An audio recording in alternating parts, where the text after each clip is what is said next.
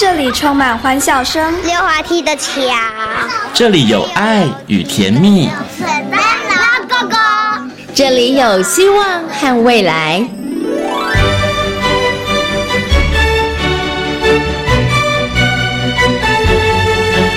遇见幸福幼儿园，遇见幸福幼儿遇见幸福幼儿，遇见幸福幼儿园。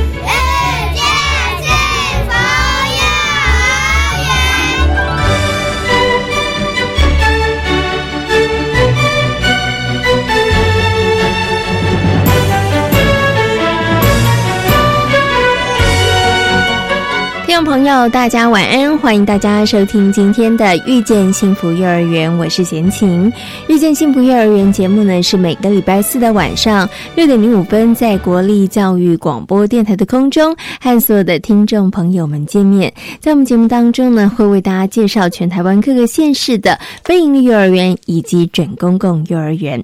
那么，在今天的幸福幼儿园的单元当中，要带着所有的听众朋友一起来认识位在台北市民。传国小内的黄鹂鸟非营利幼儿园，二零一七年十月正式揭牌成立的黄鹂鸟非营利幼儿园，妥善的利用学校附近的台大校园，所以呢，每天的课程当中都安排了大肌肉的体能活动。那么呢，在课程当中也以学习区的方式来引导孩子们学习。在今天的单元当中，黄鹂鸟非营利幼儿园的督导黄静文老师以及林巧云园长，还有。萧景芳老师将为所有的听众朋友好好来介绍黄鹂鸟非营利幼儿园。之前呢，在我们节目当中曾经为大家介绍过了 STEAM 教育。那么目前呢，在坊间很多的父母亲、很多的家长也可以看到标榜 STEAM 教育的玩具。那么父母亲到底该如何来为孩子们选择呢？当选入、当购入 STEAM 教具之后，当购入 STEAM 的玩具之后，父母亲或是师长又该如何来引导以及陪伴孩子们学习呢？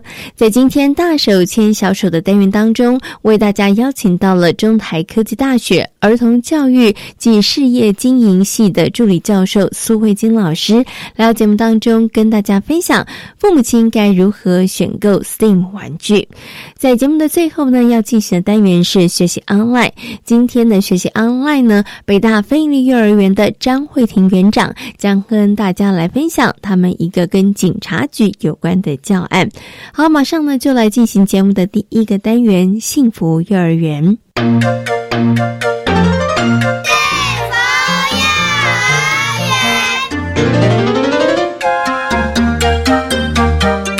位在台北市公馆的黄鹂鸟飞营的幼儿园，努力打造成孩子们快乐学习的天堂。黄鹂鸟的歌声婉转动听，鸟儿爱唱歌，幸福的孩子也爱唱歌。在细心的呵护以及陪伴之下。黄鹂鸟飞鱼幼儿园的孩子们也都拥有一个幸福快乐的学习环境。这里是教育广播电台，您现在所收听到的节目呢是《遇见幸福幼儿园》，我是贤琴。在今天呢幸福幼儿园的单元当中呢，要为大家来介绍的是黄鹂鸟非盈利幼儿园。那么很高兴的呢，为大家邀请到三位来宾来跟大家好好介绍这个黄鹂鸟非盈利幼儿园呢。那首先呢，来欢迎的是我们黄鹂鸟非营利幼儿园的督导，同时呢，他也是更新健康管理专科学校的呃幼保科的讲师呃黄静文老师。Hello，黄老师您好。嗨。主持人跟各位听众，大家好，是欢迎黄老师。另外呢，为大家邀请到的是黄鹂鸟飞营利幼儿园的园长林巧云园长。Hello，园长您好。您好，主持人好，各位听众大家好。好。最后呢，来为大家邀请到的是黄鹂鸟飞林幼儿园的教保组长肖景芳老师。Hello，景芳老师您好，主持人好，听众朋友大家好。好，那今天呢，很高兴邀请三位呢来到节目当中哦，为大家好好介绍黄鹂鸟飞营利幼儿园哦。那其实这个名字呢，我觉得它就充满着童趣了。所以呢，是不是可以先请我们的督导呃黄金龙老师跟大家来谈谈好了？呃，这个黄鹂鸟飞营利幼儿园它的一个成立的背景，跟大家来做一点说明，好不好？黄鹂鸟飞营幼儿园呢，成立在。呃，一百零六年的九月一号，所以它其实开源到今至今大概是一年五个月。当时会想要成立的原因，其实是因为我本身是任教于那个更新健康管理专科学校，那非营利幼儿园后面都有一个所谓的母机构跟母会，所以我们是等于算是学术机构来。承接这样子。然后，所以其实是学校也很支持这样子的公共化政策。呃，去年我们在承接的时候，其实就已经本身就有两家的公共托婴中心。对，然后我们因为培育的是教保员，在我们的科里幼保科的目标是希望能够培植呃培育优优质的教保人员，所以学校其实也很鼓励说，我们是不是可以。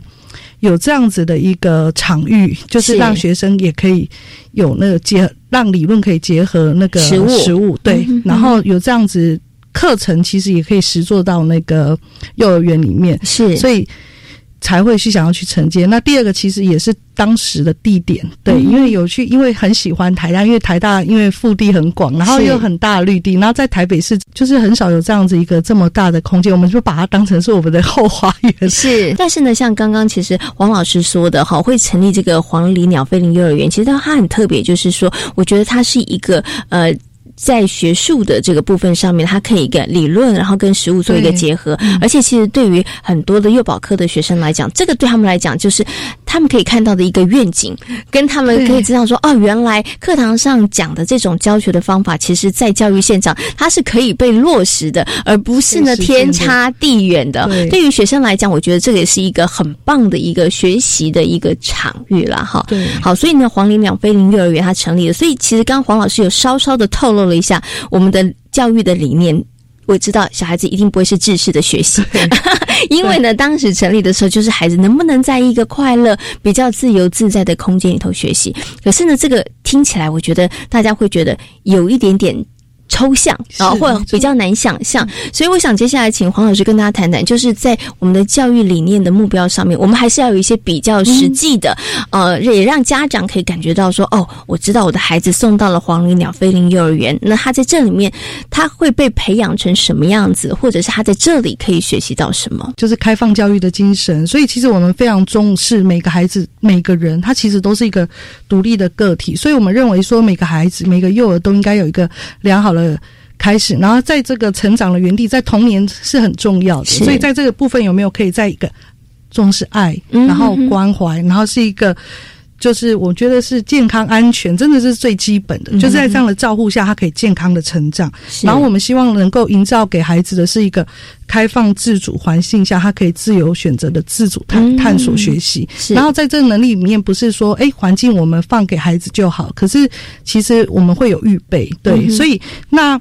也远生于，所以当时我们的那个创园时候，对我在构思那个我们的教育理念，其实最主要，其实因为我们更新健康管理专科学校，它是天主教学校，所以我们的孝子最重要是敬天爱人，所以我们在我们的核心里面就是以敬天爱人为出发，然后我们希望能够去达到是说以生活出发，然后实践为本，然后能够朝向全人的发展。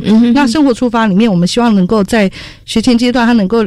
生活的自主，然后是在一个美感的环境下学习，然后呢，我们希望能够。实践他要动手做，所以从做中学，然后学中师，是，然后呢，能够达到全能发展，他能够看重自己，他也能够尊重他人。嗯，所以我们的这是我们当时的设立的教保的宗旨信念跟那个目标。那我们的衍生出来就是会会是我们的那个课程的学习方案。嗯，OK，所以所有的课程的设计其实都在这几个大的方向跟目标，包括了这个生活出发，然后做中学，然后自主的学习。然后探索的学习，这些其实都算是这个大目标了。所以所有的课程活动安排都都依着这样子的一个方向来追寻。好，好，我想接下来请问一下这个林巧云园长了，园长是不是可以跟大家谈一下现在我们目前幼儿园的一个现况，我们的班级人数啊，然后还有小朋友的这个状况。我们目前啊，因为我们学校在那个台大旁边，然后有很多的植物，那所以我们班级的命名会以我们校园门口就有一个，就就有一一棵木棉，然后有栾树、樟树，所以我们的班级像中大呢，我们就取名叫樟树；那中小是栾树，幼幼就是木棉，然后三个班，大中小班共七十六位小朋友。是 OK 好，所以是呃大中，然后中小跟幼幼三个班级，对不对？所以呢，这个大中班它应该是混龄班的班的方式。式来进大。中中小都是混龄。是是是，OK，好。那刚刚其实啊，黄老师有提到了，我们其实是一个呃比较开放、比较自主。但是刚刚黄老师有讲一个重点，呃，开放自主看起来好像孩子们他们是可以自由的发挥，但是呢，其实你们是有一点还是有绑住的。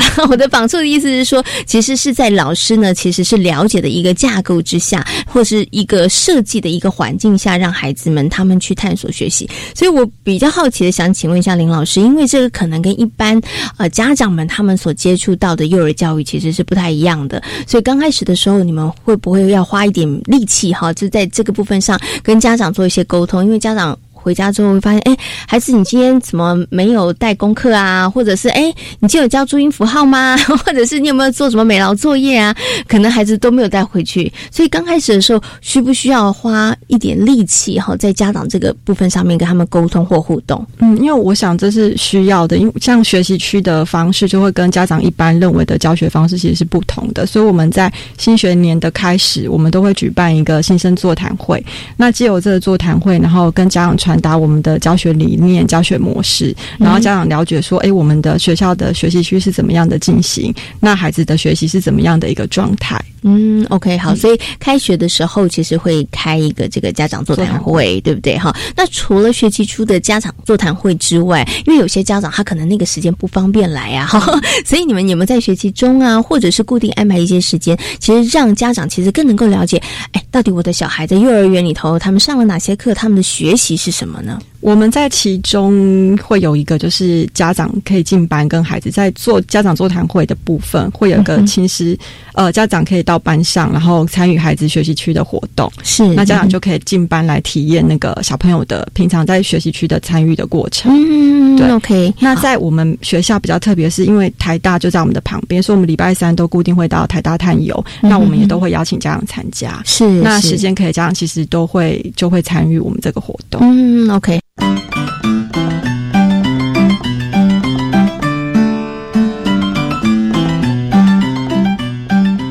其实黄老师有提到了，我们的学习呢，它其实是一个呃看似自由自在啊，但是其实我们其实都是有一些设想、有一些设计的哈。所以我想接下来请黄老师跟大家来谈一下，就是说你们在这个主的架构上面，其实你们是怎么样规划跟设计安排的？因为我知道我们新课纲有六大领域嘛，那其实每一个领域上面，它其实我每一个元素因地制宜，大家侧重的方向都不太一样。那请问一下黄鹂鸟飞林幼儿园，那我们在整个课程的设计上面有没有比较？偏重或是比较侧重哪一些方面？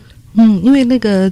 整个那个教育的精神是不变的，所以也是要呼吁我们的课纲，所以是希望也是同整的学习，然后那个全人的发展。那我们在这样子的不同的路径都可以达到这样子，因为我们在台湾其实是很多开放式不同的那个教学的模式。那我们的是黄鹂鸟所采用是学习区的呃形成方案。那学习区我们是有重视有三大块，第一个我们因为很重视那个大肌肉户外探索的部分，然后另外一个其实就是我们所谓的学习区。然后我们也很重视那所谓的松散素材，对，loose part。然后我们希望在这样的过程中，能够形成那个学习区里面，让孩子从自主里面，从学习区里面去形成孩子所有探有兴趣想要探讨的议题，而形成方案。是。然后，所以因为在学习区。呃，所谓学习区里面，它其实是给孩子很多自由探索跟那个自由学习的机会，所以我们的环境预备非常重要。嗯，所以我们的环境里面，在一个教室里面，它就会有不同的呃学习区的设计，然后角落对角落对，然后会有所谓的区中区，因为它又比较不同于一般我们以往所认为的学习区的角落的那个教学方式。是对，所以当时我们最主要的环境设备是也是来自于现在正在就是林平老师。他所研编的一个那个课程与教学品质评估表，嗯哼哼，所以在教室里面，他可能会有语文区啦，听说读写演，然后可能会有数学区，然后在他的逻辑啊，然后空间，其实就像里面会放了预备好很多环境，可是让孩子可以适龄适性，然后选择他自己有兴趣的，自主的去探索跟自主的学习，然后再从他有兴趣的部分再去萌发出。方案课程来。对，然后其实在这个历程中也是 P D C，然后很重视老师对孩子的应价，嗯，对，然后怎么样去了解个别孩子，然后顺势引导，然后我们希望就是他在这里面，可是，对，这样子好像还是有点模糊，所以其实我们在这样子一般来说这样子讲，好像都还很抽象。可是，所以我们在我们的课程里面，我们做了很多的，我们会有其中教学分享，那老师也会做了很多的那个教学记录。其实是我们就有家长提问说，老师，那我们那个孩子都只玩一同一区怎么办？那其实有没有办法在同一区里面，其实他也是可以达到我们说的课纲里面的六个领域，他的各个能力其实都可以是发展在里面的。是是，OK，好。所以呢，其实刚刚呢，黄老师跟大家谈到了黄鹂鸟飞行幼儿园呢，其实在这个孩子的大肌肉的部分上面的训练是偏重的。然后另外呢，我们也以学习区，然后呢，在这个部分上面教学，其实就是希望透过不同的这个环境的营造，可以让孩子们去发现自己的兴趣，然后引发他们的学习动机。当然，在这样子的过程当中，孩子很多的能力慢慢的就被培养了。是，而且其实环境不是说，哎，我们放他让他自由玩就好。其实我们。在我们的环境的预备上，我们都有难易层次，兼顾到多样化。是我们有一条那个，我们有一条线，可是我们不是按照的，就是大家集体一样。我们在这样环境预备里面，我们可以看是不是可以兼顾到每个孩子，他可以。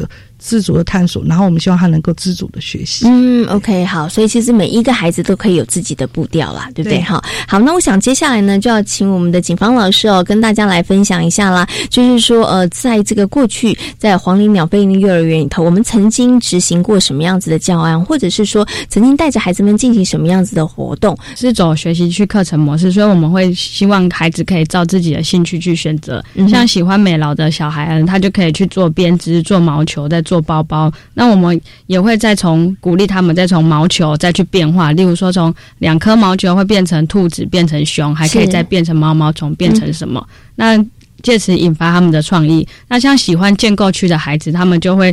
呃，有些小孩他就喜欢做恐龙，那我们就会从恐龙去再延伸说，哎，你这个恐龙怎么这么瘦？为什么跟这个恐龙小百科上面的恐龙不一样？那如果是喜欢做陀螺的人，因为即便他们都是在一个建构区，可是他们还是可以选择不一样的事情。那呃，他们如果做了一个陀螺之后，你可以再去呃跟他说，哎，为什么他的陀螺转的比较快，你的转的比较慢？那再从中也可以再探讨到重心的问题，有可能是平衡的问题。他们也很喜欢去 PK，他也会跟老师说，老师，我这个不是比快慢的，我这个是攻击型陀螺，可以把别人打爆裂。那是刚好又就是接上他们的兴趣，他们也非常喜欢战斗陀螺这个。那像有些小孩也是会对这个建构区。都没有兴趣，那他喜欢盖积木，那他就可以像呃去盖呃轨道，老师就会从中去帮助他们串联，说，哎，你这个轨道跟他的有没有办法连在一起，让球从你的这一栋嗯哼。轨道里面跑？A 到 B，对，从到 B 这样，对，那就是呃可以从他原本是一个个人的。能力的展现，那鼓励到鼓励他们可以合作这样。嗯，OK。所以其实从刚刚警方老师跟大家的分享里头哦，我不晓得听众朋友有没有听出那个重点哦。因为大家可能知道，现在有好多的学校，他们可能在走的都是学习区方式的一个教学。然后可能有些家长想说，哎，学习区就是我知道嘛，有语文角啊，什么数学角啊，对不对？然后还有一些角色扮演的啊，然后什么自然的，好像呢，我把这些素材准备好了，那孩子呢，时间到了，他们就去那一个素材里那一些区域头找他们。喜欢的，可是其实，呃，这个跟在家里头会很不一样的，就是呢，在幼儿园里头，老师们其实都在观察的，所以老师是适时的，他会去做一些引导的。对，就是孩子已经做到这个程度的时候，那我们是不是要提点他一下？你知道他可能下一个部分是什么样的发展，然后你就建议他再去做一些突破，再去做一些创新。所以，警方老师，你们平常小孩子在玩，你们眼睛都盯着在看哦。嗯，对啊，老师也是很忙碌的。有时候有些小孩，他只是想要。老师，你在他旁边看，他就有办法坚持下去。是对哦，所以你看，老师要化身好多不同的角色，因应着每一个孩子他们不同的需求哈，所以我们要去做一些不同的这个调整了哈。那我们在这个教学上面，除了我们刚刚讲的这一个可能是在呃呃学习区的一个特色之外，那么在大肌肉的部分上面，是不是我们每一天都会安排一个固定的时间，让孩子们去？因为又有一个这么好的后花园，我刚刚有听到了，就是我们礼拜三会去一个等于是到台大的校园，它真的是非常大，带着孩子们去。嗯，散步去探索，对不对？好，那除了这个之外，是不是在每一天的课程当中都会安排一个肌肉活动的时间呢？嗯，我们每天都会固定去户外活动，那就是像呃，我们也有像呃轮胎行募集轮胎，那让他们孩子可以在外面滚轮胎，然后跟家长们募集一些呃不要的锅碗瓢盆，让他们可以在外面扮演。懂？那每个礼拜二下午我们会有呃体能活动的时间，那就会带孩子做一些气球伞啊，或是一些呼啦圈，让他们骑脚踏车。这样不同的活动，嗯，OK。其实对于在台北市的小朋友来讲，也可以拥有这么多的户外的机会还有空间，其实真的是很不容易的事情啦。好，OK，好好。我想最后呢，要请这个呃王老师跟大家谈一下哦，这个黄鹂鸟飞行幼儿园成立到现在已经一年，即将快要一年半的时间了哈。那我们接下来啊，比如说在课程的设计跟安排上面，有没有想要再继续努力往哪一个方向去这个发展的？我们才刚创，呃，就是一年走过，然后我们现在的区各个呃教室的各个区的运作，其实都有越趋稳定。可是其实慢慢的，我们希望孩子在这样子的学习区里面，他能够萌发出属于他自己的方案，所以所以去深化出从里面去。呃，在延伸了，在延伸，对。然后当当时我们会选择，对，就选择那个台大，其实也是因为是以以生以以它的那个区域性，所以我们希望是所谓的社区或是文化，我们去落实在我们的那个生活中。所以虽然我们是走学习区，可是我们非常重视节气或者是我们所谓的庆典，像过新年，我们打。本身我们华人文化里面本身或是在地的的那个文化课程，对，所以这也会是融入在我们的那个教学的。里面课程里面，对，嗯嗯嗯，OK。那所以呢，刚刚其实啊，黄老师提到了，就是我们在课程的部分上面，让孩子学习，让孩子去探索，也希望可以孩子从当中，然后慢慢的可以去深化那个部分，然后真的可以让他们有一些能力，在这个过程当中，学习的过程当中，然后被培养了哈。那另外，您刚有提到了，在这个节庆啊，还有文化的部分上面，也许是日后在课程上面，我们可以在。加以多以琢磨的部分，嗯，OK，好，那今天呢也非常谢谢三位呢跟大家所做的分享喽，谢谢三位，谢谢，谢谢。大家。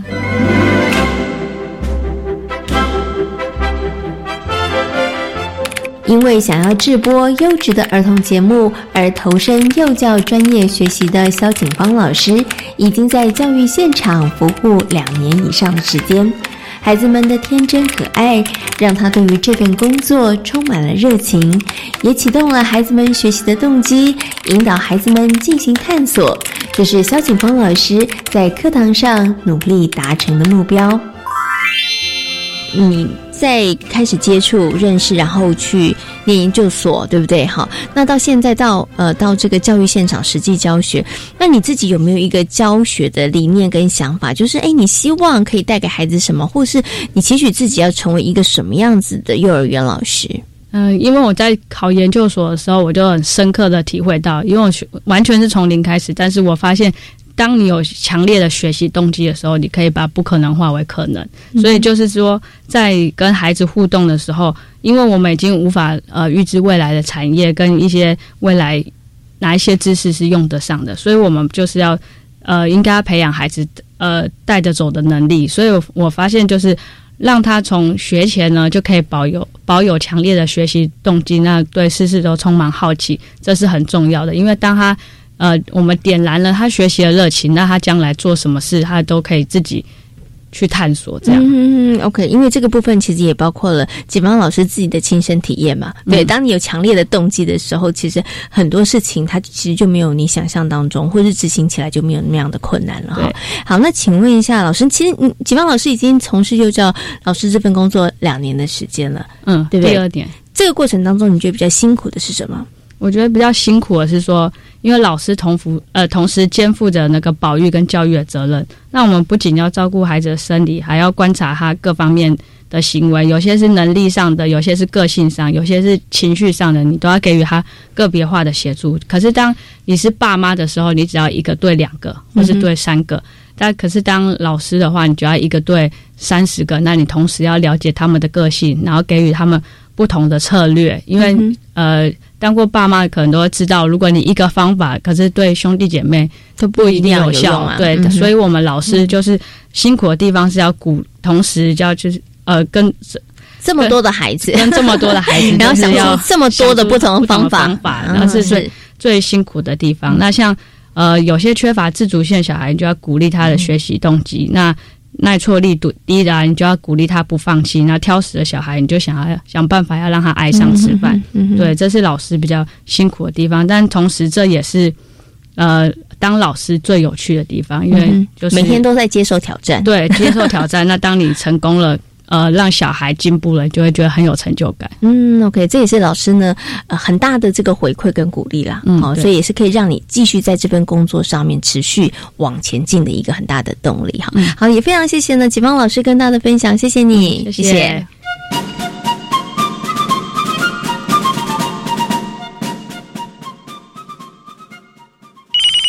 喂，哎，小妹啊，恭喜你当妈妈了，谢谢。跟你说一个好消息哦，新制托育政策上路了。哎，姐，嗯新制托育政策跟旧制有什么不一样吗？差别可大了。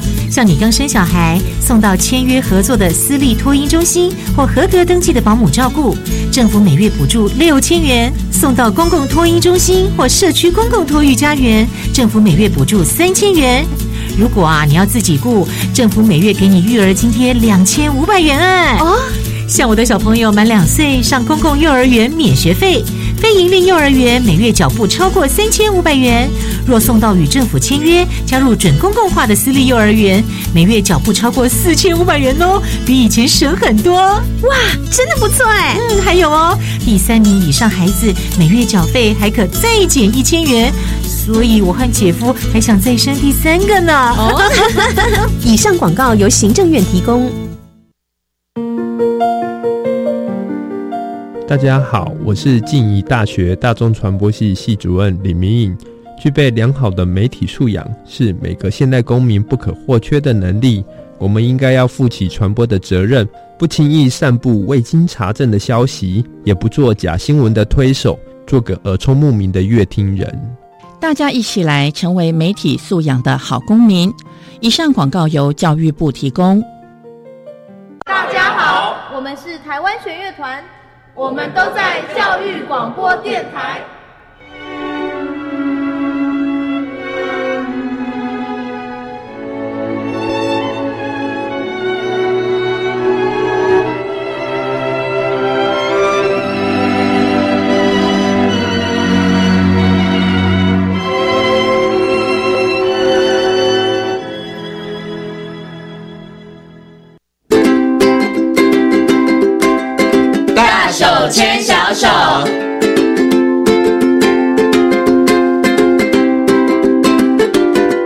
这是教育广播电台，您现在所收听到的节目呢是遇见幸福幼儿园，我是贤琴。接下来呢，在我们节目当中要进行的单元是大手牵小手的单元。那么在今天大手牵小手的单元当中呢，很高兴的再次为大家邀请到中台科技大学儿童教育及事业经营系的助理教授苏慧金老师呢，来到节目当中哦，跟所有听众朋友继续呢，我们来好好谈谈 STEAM 教育哦。那也跟大家来分享，在家庭或者是在幼儿园教育现场要怎么样来。落实 STEAM 教育，那苏老师呢？目前也是谭秀非营利幼儿园的计划主持人。好，那首先呢，先跟我们的苏慧金老师问声好。Hello，老师您好。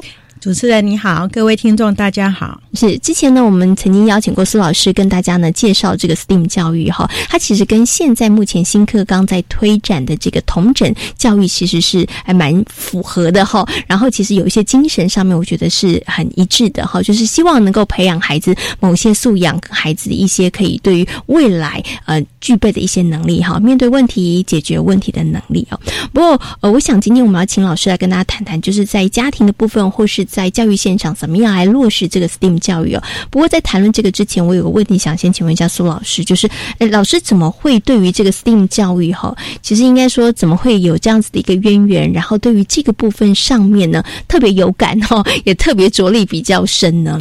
其实，如果你去看一下这个美国的这个 NAEYC，就是他们的有关幼儿教育的一个协会哈，他们的刊物，其实他们从很久很久就有开始有 STEM 的东西出来。所以，当你在呃看一些一些论文或一些文章的时候，其实是有接轨的。是，然后呃比较特别就是我在那个中台的科大的儿教系哈，就是呃本身除了上一些。幼儿相关的课程以外呢，那我还有呃开一门课叫做儿童用品创新。嗯，好，那这个用儿童用品创新呢，这门课让我有机会呢跟业界，好像比如说现在的这个。呃，台湾的儿童用品的一个工会。是。啊，还有很多的教玩具的一个厂商，或者是呃，包括像现在志高呃志 Premi 的哈，就理事长是 Premi 哈，就是那个玩偶的家陈总啊，还有志高啊，很多很多的这个。玩具工会的这个很努力的成员认识，所以我也从他们身上认识呃学到很多很多的东西。那前去年呢？哎，不对，应该是今年。今年呢，因为他们要成立，因为他每年都有一个购物指南，是好。那今年呢，他就。因为他邀请我当他们的知识顾问，所以他就邀请我去写一篇有关这个 STEAM 的一个文章哈。是，所以在这个因缘际会呢，我就很认真的做功课，然后把一些啊有关 STEAM 的一些相关的文章，还有一些资源呢，我就做了一个一个整理整理。对对对，所以那篇文章就是叫做培养具备 STEAM 专长。能解决问题的下一代，嗯，嗨，那如果大家还记得上次我们在讲说，其实未来的世界很多的工作还没有出现，对，所以我们希望培养孩子这些能够去适应社会，然后呢，呃。能够很快适应，然后很快发展注意能力，然后甚至于能够去成为创新，然后去跟这个社会是呃结合，或者是能够创造出更好的社会的下一代。那所以呢，呃，就有这篇文章产生，所以有兴趣的人可以去看一下。嗯，OK。所以老师，您在这个学校的时候，其实还教了一个儿童用品的设计哈，创新创新哈。对，那我们其实之前有提到了，其实就呃在台湾。现在大家可能在坊间，你也会看到一些它可能标榜就是这个 STEAM 的呃用具啦、教具啦，好，那欢迎这个父母亲，其实可以在家里面可能就可以培养你的孩子拥有这样 STEAM 的一个素养或者是精神。那我想请问一下老师哦，到底这个父母亲面对琳琅满目的这些教具哈，还有厂商们的口号，他到底应该怎么样来选择？怎么样针对我的孩子的年龄或者是性格，或者是我应该怎么样来孩子为孩子孩子来选择呢？好，这是一个很棒的问题哈。其实，呃，国内的教玩具里面，一般玩具来讲，我们知道有 safe toy，就是安全玩具。那这个是那个财团法人玩具呃儿童用品还有公他们的一个检一个单位，他负责做检核。是，可是以台湾目前来讲，事实上并没有 STEAM 玩具的认证标章。嗯，好，在国外有，是国外有，在美国已经有了。那可是，在台湾目前是没有，所以这个工会。最近他们也很努力，就是结合了这个工会协会，还有自测会，还有一些专那个政府部门，他们想要呃建立一个一套的审核机制，是然后让家长他。会更清楚他怎么去选择，才不会说只是呃厂商的那种口号啊，广告的 行销手法。对对对对，没错没错。所以目前他们已经着手在做这一块，是 OK，可是还没有还没有，现在目前还没有啦。对，然后亲子天下也也有下来，他们也有好像也有在。其实你会看到，现在最明显的是，呃，金子天下他们有一个百大 STEAM 玩具，叫玩具是，所以有。目前是他们来做，可是我我说的是那种比较有制度面的，由政政府部门还有工会协会的那个部分还在还在当中。对，因为他们有个委员会已经成立了，已经成立了，所以他们在收集。是 OK，所以家长在选购的时候也会比较安心。对对，好。对。那可是想请问一下老师啊，比如说哦，真的呃，就是有一些 STEAM 的这个玩具了哈，虽然可能您刚刚讲的，可能我们现在有一个认证的标章，目前还在努力当中哈，但是我们。的确，在坊间你会看到有一些这个可能是 STEAM 的玩具。那家长他到底应该怎么选呢？那甚或小孩子几岁的时候，我应该开始可能在家里面准备这些 STEAM 的教具，可能来启发他啦，或者是来帮他这个设计安排一个环境。大概我应该从几岁的时候可以为孩子来准备？然后我应该准备些什么？其实呢，呃，在国外他们零到三岁就开始做 STEM 的 STEAM 或 STEM 的玩具，是已经开始做了。哎，那我们目前的话，当然都比较偏重是在三岁以上或者是幼儿园以上这样子。那先姑且不去谈。呃，到底呃是什么样才算是 STEAM 的玩具哈？我觉得很重要一件事情就是家长可能要去注意到孩子的兴趣，嗯，是，因为其实孩子是一个天生的科学家，嗯哼，所以他从小呢，你看那个 baby 眼睛咕噜咕噜的，然后转个不停，有没有？那你其实你可以从孩子看到，哎，他眼睛看的最久，或者是他会去注视，然后他会去。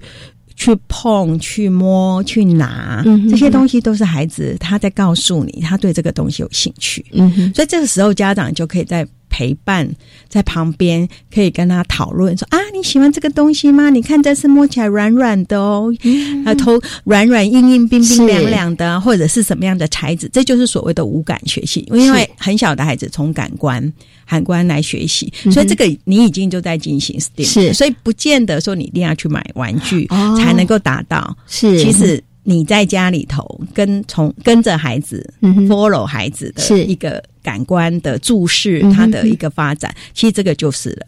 那如果说你真的要去采购玩具的时候呢，那很重要的就是第一个也是孩子要喜欢，因为其实常常很多家长去买玩具是怎样？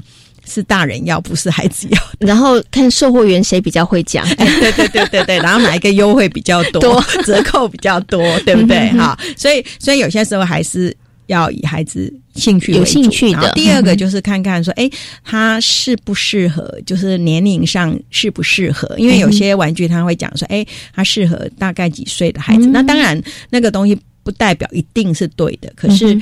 可以，可以作为参考，对，因为太简单太难，可能对孩子来讲，他挑战性都是不够的，哎，所以这个也是可以思考。然后另外一个就是，包括在安全玩具里面都会提到，你这个东西一定是呃，它的材质，它是不是有符合安规？是，它也符合安规。因为有些像比如说现在网购的产品，或者是呃呃，我们。不好意思讲，比如说是地摊啊，或干什么的地方，那它可能单价是比较便宜的。可是事实上，那些那些叫玩具，有些部分它是不符合安规的。可是因为我们没有没有去注意，或者是说它没有那个那个标章，没有核准的标章，所以。大家会比较忽略，所以这个安全，因为孩子常常拿在手上嘛，然后他吃啊，或者他每天在摸接触，那这个对孩子的安全，他的身心的健康是比较比较有危险。好，这是一个。然后另外就是你的在找这些教玩具的时候，很重要是，它是不是不是只有一种单一玩法？哦？所以，我们必须要选择它的玩法是比较多样性的。对对，像比如说，有些时候我们也讲说，呃，比较低结构性的或者比较开放性的一个一个教玩具，对孩子来讲，它是对他的呃，就是创意呀、想象力啊，会比较好一点。举个例子来讲，好，比如说，呃，大家都知道的这个面粉团，有没有啊那些？那你看面粉团，你怎么揉，怎么捏？都是对的，是。然后你也可以，孩子喜欢变成船就船，变成车子就变成变成人就是人，就是什么。所以孩子在他的动手做的过程，他可以很多很多享受自由无限的创意。然后最重要一件事情是非常快乐。嗯，对，因为其实很重要，很多的课程如果变成是被强迫去上的，然后不是很快乐的，那事实上对他学习的一个。那个动机还有包括成效都不是很好，是。对，所以所以我们比较不希望把它变成是课程，原因也在这样子。应该说，我们提供一个呃 STEAM 的一个培养 STEAM 素养的一个环境，是，所以孩子在这个环境里面，他可以自由去探索，自由去敲敲打打，然后他可以摸出来。哎，比如说呃，今天呢，举举例来讲，家里或者幼儿园里面可能有很多是这个什么呃编织区，然后有很多不同的线。线。那孩子他可能就会去每去摸这些线，然后呢，去呃缝也好，去编织也好，所以他对这些材料都非常的熟。那以后当他要去创作一个，比如说母亲节的礼物，他送给他心爱的妈妈，或者父亲节一个心爱的爸爸的时候，诶，他可能会知道这些线、这些材质，他可以做什么样的设计变化，是然后变成一个漂亮的成品，嗯，来给他的爸爸妈妈，而不是。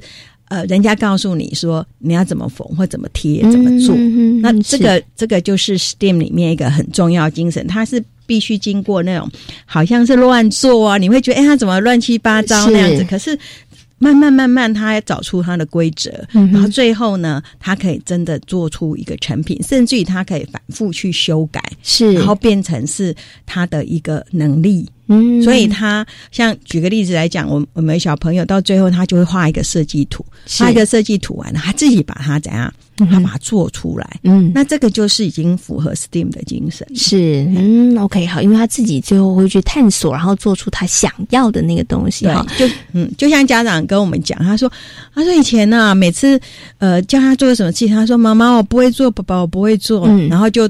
就晾在那边。可是现在呢，在学校里面，因为我们用同样融入 STEAM 的这样的一个精神，在我们的课程里面，所以爸爸妈妈说：“哇，我孩子现在好忙哦，每天回家随便找个纸塑胶，找个什么东西做一些东西，他就做了好多东西，好忙好忙，他根本就不会无聊，而且他绝对不会说他他他没办法做。对，然后另外。”呃，以前说没办法，然后现在他会跟他爸爸妈妈说：“嗯，好，没关系，我们来想办法。哎，我们是不是要去查一下这个网络啊，或者查书啊，或怎么样怎么样去想办法得到答案？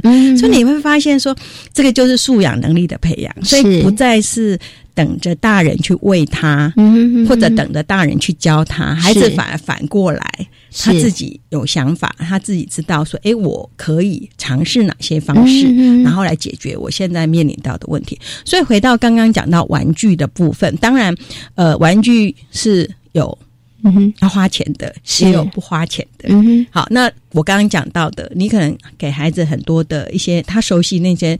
树那个材质以后，他自己可以创造很多很多的玩具。举个例子来讲，像现在很流行一种松散素材，那孩子可能在呃户外活动的时候，他就捡树叶、捡树枝、捡小石头、捡什么东西，然后他就说：“哎，我现在煮一顿饭给你吃，你看哦，这个是面线，你看这找到很细的，这是面线，然后这个是当做什么？”蛤蜊啊、鱼啊，什么东西，然后就调出一个美味的食物给你吃。所以像这个东西也是一个在角色扮演一个很棒的玩具，可是它可能不是呃现成的一个一个玩具是可以替代的。所以可能在你在收呃家长在采购的时候，可能它的功能性就是不要太单一。是对，所以为什么像乐高有没有很受欢迎啊？很受欢迎，或者积木很受欢迎？为什么？因为他们就是可以。千变万化，然后可以满足孩子很多很多的需求。嗯，他可以创造的可能性很高啦，哈。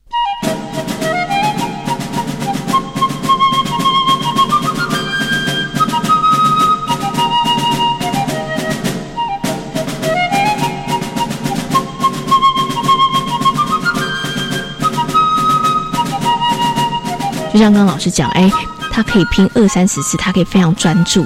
对，那有的时候他真的表现会超乎大人的想象了哈。那我们刚刚提到的是在这个家庭的这个部分上面，那在学校里面呢，那老师是不是也跟家长是一样的哈？就是说，老师他其实也是真的是站在一个协助的部分上面，然后让这个 STEAM 的教育，然后胜过整个课程上面来来这个呃运行，然后来进行的呢？对，那这个部分就是我们要回归到现在呃在讲的那个新课纲里面，为什么我们要同整式的教学？那我们知道有些学校它嗯还是虽然说是用主题教学，可事实上还是在走一些比较所谓的单元的一个教学方式。那差别在哪里？你就会发现说，它的教学方式本身每个活动跟每个活动是没有连接的，或者它没有办法。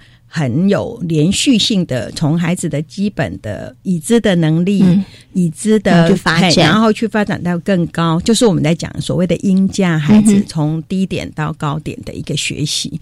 那还是比较是以老师为中心去，嗯，不想要用填鸭这两个字，可是基本上孩子的学习是比较嗯。在老师设计比较不是孩子主动的啦，对对对对，真的是这个样子。是，所以在这种情况之下，你要去发展出我们刚刚讲的那些能力的话，比较困难比较困难，因为那个就是知识面的嘛，对不对？那所以当然。以长程长期来讲，呃，其实这已经提到我们，包括我们的台湾的大学教育了。因为其实刚刚有提到说，我们新课纲要指一零八要开始实施，那很多人就会讲到说，哎，那你评量会引导教学，嗯哼，考试会影响教学，是。所以当你的考评量方式还是用传统的方式的话，那事实上很多。这些能力有能力的孩子，他可能在成绩上面表现不见得是表，因为都在认知方面的嘛，对不对？就不是那么好，所以这也是呃整个我们 教育制度的一个蛮大的一个改革。其实不止在台湾，在美国也是一样。是哎，所以你会看到最近的我们的那个部长也提到说呢，哎。现在开始大学，呃，其实有好多像他台城青椒很多的学校，他们开始就用适性选材、多元选材的方式，所以不再是用呃，一定是用传统的方式进到学校。嗯，所以呃，评量会影响到教学。对。我们是不是能够把这些呃精神去落实在课程里面？OK，所以老师您刚刚这样提到的话，可能我们其实他需要去做一些调整的这个幅度上面其实是蛮大的。对，那因为可能幼儿园的部分上面呢，因为有一些家长他可能会担心，然后可能。听了我们的节目之后，知道说哦，原来老师是用这样的方式是在培养孩子的素养，培养孩子的能力，你是可以放心的。可是有一些家长想说，哎，他以后要上小学，都没有教波波波波可以吗？都没有教这个阿拉伯数字可以吗？甚至都没有教一点英文可以吗？哈，那可是这个部分就是刚刚老师说的，如果我们的评量都只是在写考卷，然后看分数的话，可能这个家长的担心我们就没有办法让他减少了。可是你会发现说，呃，有。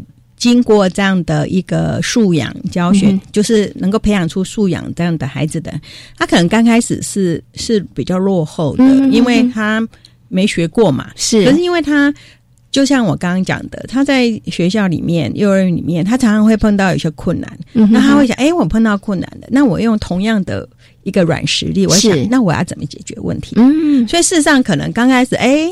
一两次考试考的不好，像我们呃的毕业生刚开始说哦考不好啊怎么样？可是再来呢，过了几次回来就跟我们讲说，我考一百分，我很厉害。我然后我也没有去呃，他说他也没有去安心班，好 有的有有的没有。他就说你看我已经会了，对不对？所以其实这就是我们讲的那个能力的培养。是那我也曾经看过一个小朋友，他根本一年级他根本就没有上课。他是从二年级从国外回来，是。那他完全没有去接触到注音符号，没有去上过一年级的课程，是。可是呢，呃，在这边可能在幼儿园或许没有用的很多哈。可现在我们知道数位课程，数位课程就是呃，像在小学他们就会有光碟，像有些教材光碟，所以呃，那个家长也很谢谢那时候的小学老师，他就把他一年级的东西给那个小朋友，然后呢，你就看他那个孩子在家里头。然后放呃光碟放进去，他自己在那一笔一画在练习笔顺。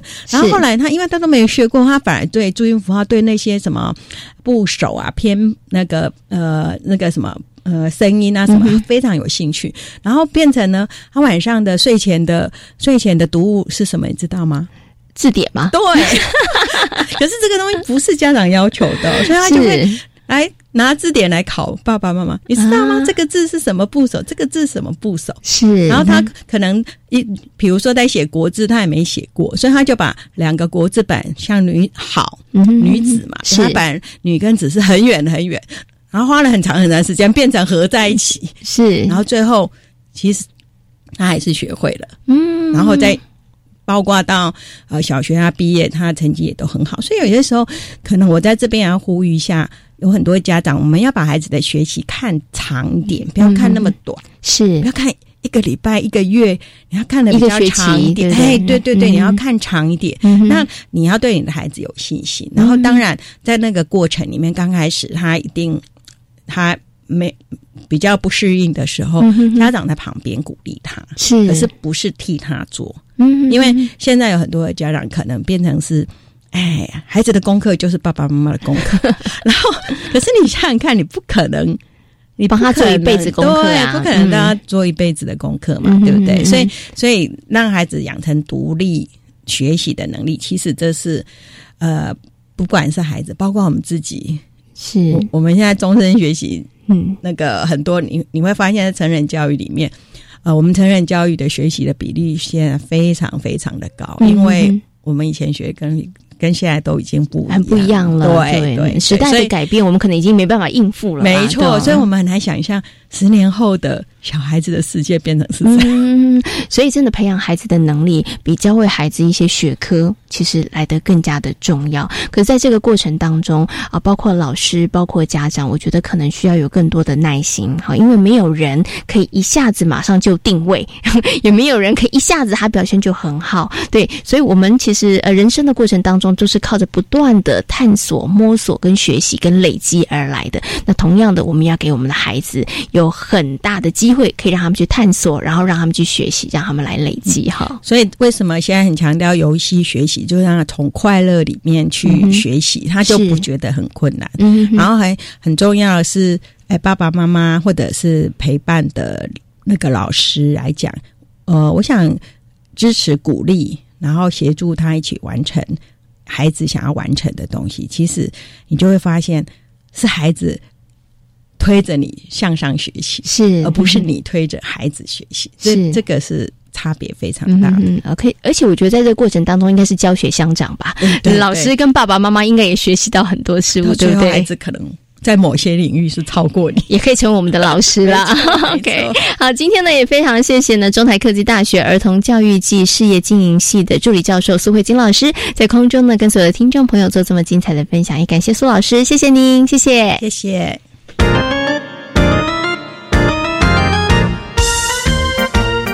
这是教育广播电台，您现在所收听到的节目呢是遇见幸福幼儿园，我是贤琴。接下来呢，在我们节目当中要进行单元是学习 online，各行各业的人物都会出现在我们的生活当中。如果能够掌握孩子的学习动机，以及适时的安排学习的机会，那么就能够让孩子对于身旁所遭遇到的人事物更有所感。北大非营利幼儿园认识警察的教案，不仅带着孩子们走访警察局，还安排孩子们和警察对谈。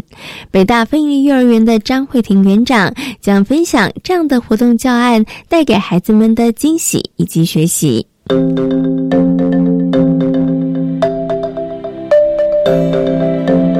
学习 online，就在北大非利，我们。带着孩子做过一次，就是各行各业的主题。然后我们这一次就是每一个班的，其实课程内容都不太相同。然后就有一个班的孩子，我们是他们讨论的是警察局。然后他们一开始小孩子就有些那种正义感的男生，可能就会很兴奋哦，我以后要当警察，警察很帅。然后有些就是说警察会抓人。然后所以他们就开始讨论讨论。然后我们就真的带着孩子实际去就是社区，然后先带着他去。探路，因为一开始我们其实那时候才刚开学没多久，其实每一个人都是新生，你知道吗？然后要带他出去，其实老师也是心脏要很强。可是我们要带着孩子去探索，所以我们就带着他一步一步就这样去的时候，哎，第一次去，我们先观察他的外观，然后警察局外观是什么？那他可能里面有可能是什么啊？然后回家之后回到学校，我们再一同来讨论。可能我们下次再去警察局的时候。我们要问警察叔叔什么问题，然后就孩子就写下来，然后或是画下来，因为就是可能他老师提，那个小朋友提问，然后老师帮他写下问题，谁谁谁谁，然后好，然后我们在第二次去就是直接进去到警察局喽。那孩子进去的时候，他们都很很开心很兴奋，然后就开始问警察叔叔说：“嗯，警察叔叔，你会就是抓坏人吗？”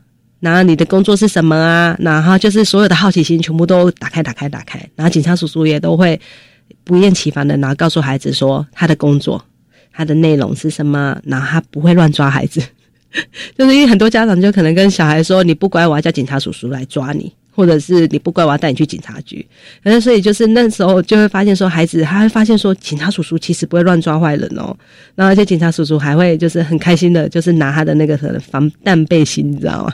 然后给孩子试穿，或是还拿出枪，就是给孩子看一下，说哦，这是枪哦，不可以随便乱玩哦。你要知道说，呃，安全性是什么，啊或是带他去侦查室，就是那种他可能侦查室里面会实际的去看说，哎，你看得到我。可是我看不到你哦，就是那种，就是实际去体验。所以孩子在这次的课程里面的时候，他就会发现说，哎，可能是在生活中电视上会看到的，他自己进入了，那他也知道了，确定知道说，哦，我想的是不是跟他看到的是一样的？所以是在课程里面，我们都是带着孩子去探索。在今天幸福幼儿园的节目当中，为大家邀请到了中台科技大学儿童教育暨事业经营系的助理教授苏慧金老师来到节目当中，跟大家讨论到了家长如何为孩子们选购 STEAM 教具。